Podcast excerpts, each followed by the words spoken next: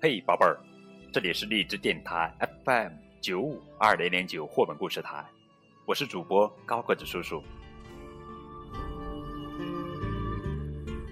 今天的绘本故事由北京同立方森林鱼点播，点播的绘本故事的名字叫做《五个小英雄》，这是美国作家莱恩·史密斯文图，秦昊翻译的作品，由未来出版社发行。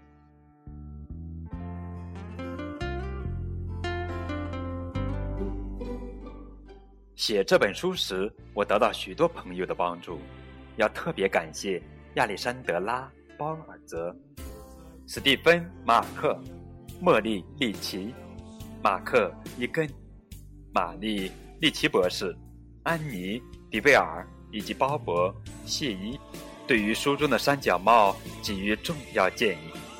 你听，你听，古老的房子里住着世界上。最聪明的小英雄。从前有四个小家伙：约翰、保罗、乔治和本。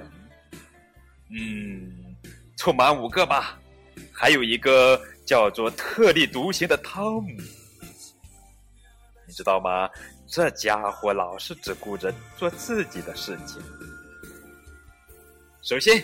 让我们来看第一个小朋友，哦，第一个小家伙约翰。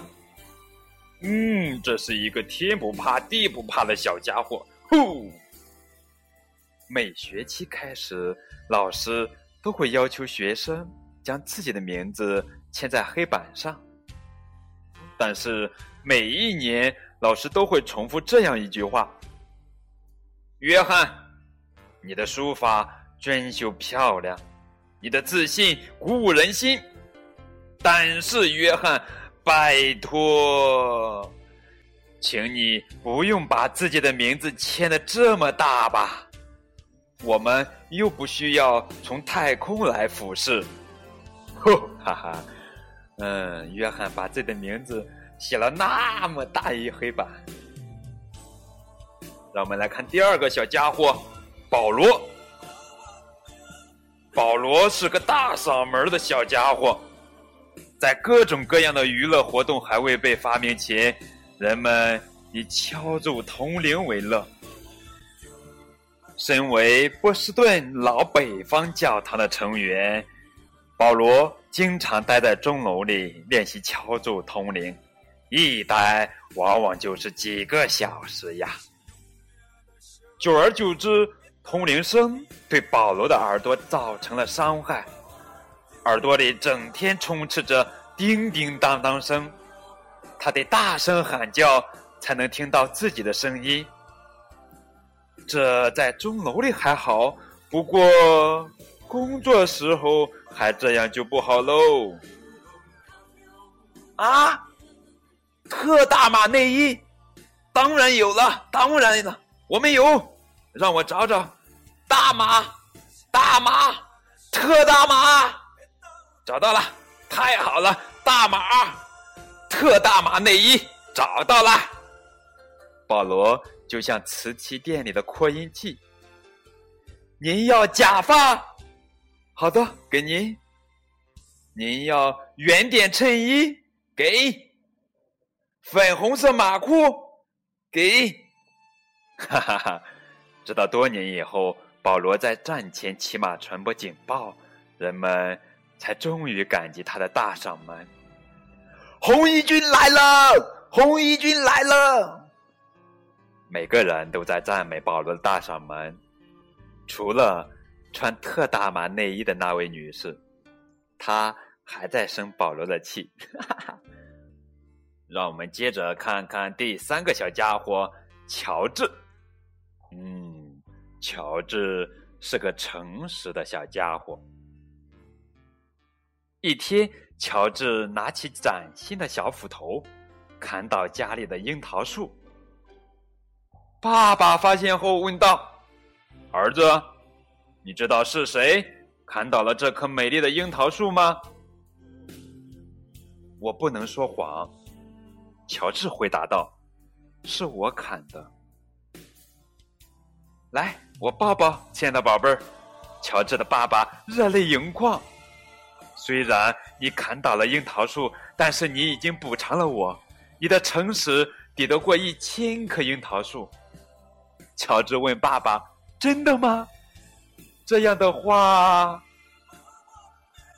如果我告诉您，我已经摘光了苹果园里的果子，将谷仓夷为平地，还点燃了您的马车，那么您现在应该是一位非常非常富有的人了吧？真是诚实的乔治呀！第四位小家伙本，哟哟哟哟，本是个油嘴滑舌的小家伙。不仅因为他的每句话都是至理名言，还因为无论何时何地，他都乐于与人分享。第一句名言：鱼放三天臭，客。住三天闲，嗯，他经常慷慨的为别人提供建议，他认为这是自己的职责。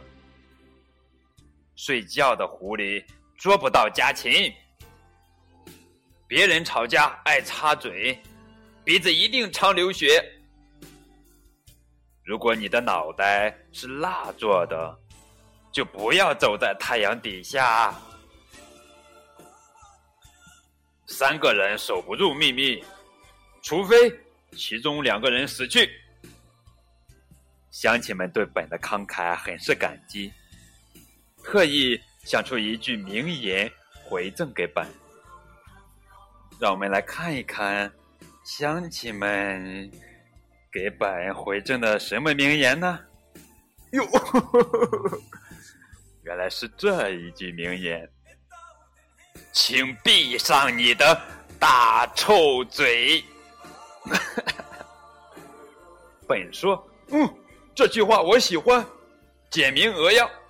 跟狐狸或火鸡待久了，我想你们的确还是学会了一些东西嘛。”最后一位小家伙汤姆，哼，汤姆是个不合群的小家伙。有一天，道格拉斯老师安排全班同学制作鸟巢，要求是将木屑粘在古老的青木上。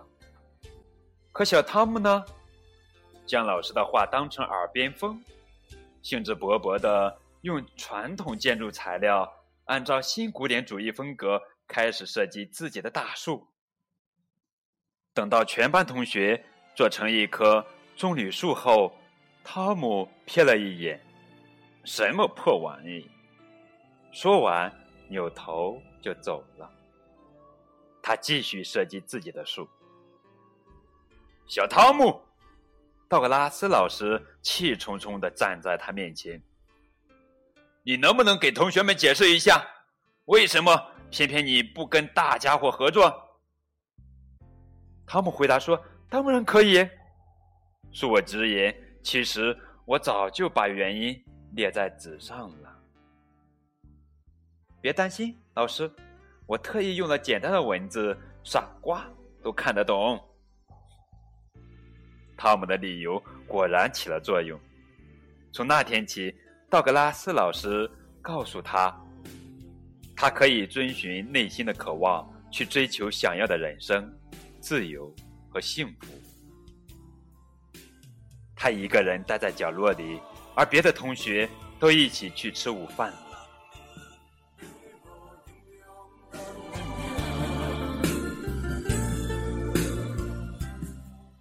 接下来是历史介绍。什么？你希望来一场革命？好吧，约翰、保罗、乔治和本，还有汤姆，确实参与了一场革命。一七七五年四月，美国独立战争爆发，英国士兵入侵。事实上，英王乔治三世的军队入侵列克星敦和康科德，是为了逮捕约翰和其他自由之子协会成员。不幸的是，保罗瑞威尔是个大嗓门。经过他的午夜狂飙后，每个整装待发的民兵、妇女和孩童都知道英国士兵穿着红色军装来了。美国独立战争就此拉开序幕。美国人需要正式宣告脱离大不列颠王国。这时候还能有谁比独立自主的汤姆·杰斐逊更适合起草独立宣言呢？直接签署这样的文件是犯叛国罪的，十分危险。本·富兰克林是一个非常聪明的人，他巧妙地一语道破时局：我们必须共同上战场，否则就得分别上刑场。一般人可能需要经过深思熟虑，才决定是否在独立宣言上签字，但不包括勇敢的英雄约翰·汉考克。他第一个拿起笔，在独立宣言上签下自己的名字。朋友，请看看图片中约翰·汉考克的签名有多大。这场战争的胜利要归功于大陆军总司令华盛顿。战争结束后，大家都以为他会成为美利坚合众国的伟大总统，但乔治·华盛顿是一个胸怀坦荡的人，他摒弃了终身总统制。他说：“我们现在最不需要的就是乔治总统。”但不管怎样，乔治总统已经完成了肩负的使命。后记：乔治并没有像美国其他总统一样。住在白宫里，他住在纽约，一个没有太多树可以砍伐的地方。